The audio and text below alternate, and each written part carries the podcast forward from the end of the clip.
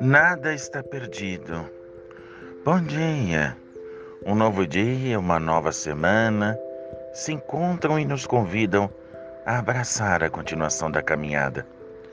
Como bem sabemos, estamos na oitava da Páscoa, isto é, as mesmas alegrias do dia da Páscoa. São repetida, repetidas por uma semana inteira. A ressurreição é o centro da fé cristã. Vivamos como pessoas ressuscitadas. Se você perdeu tudo, menos a fé, então nada está perdido. Os intervalos ajudam para que a vida seja repensada.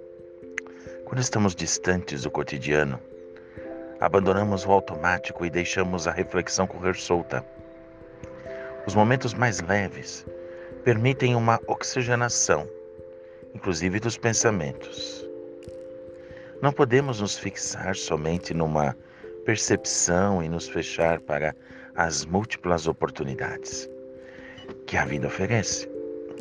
Pode acontecer de perder praticamente tudo, mas se a fé prevalecer, é possível dar uma reviravolta e continuar a trajetória existencial. É admirável conviver com pessoas humildes que não possuem mais nada, mas ainda assim estão cheias de fé e avançam acreditando no mundo melhor. A fé não aceita ostentação e orgulho. Onde está a fé, a simplicidade se expande e a serenidade assume os respectivos contornos.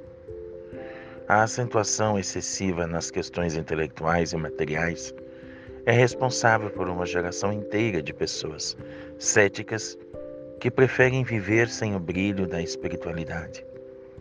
A liberdade sempre será respeitada, mas sabemos que sem fé, a vida ela se torna mais exigente e dura. O cultivo da fé, meus amigos, é uma opção pessoal e familiar. Eu tenho consciência de que precisamos nos ajudar mutuamente para não ficarmos à margem desta grande e determinante força que é a fé. O mundo anda descrente. Quanta coisa a gente vê por aí. Não é verdade? As pessoas estão mais afastadas das celebrações e rituais. Apesar de tudo, eu particularmente creio fortemente que a fé ainda dará à humanidade o rumo certo. Afinal, é bem visível quem tem fé vive de uma forma diferenciada e esperançosa.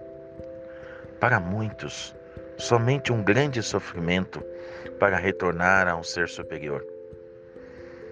Ninguém deveria esperar a dor para ir em busca do Criador. Por isso, o caminho mais fácil é estar sempre acompanhado da fé para saudar as surpresas diárias e colher os frutos das sementes lançadas. Com certeza, a fé, você sabe, não costuma falhar.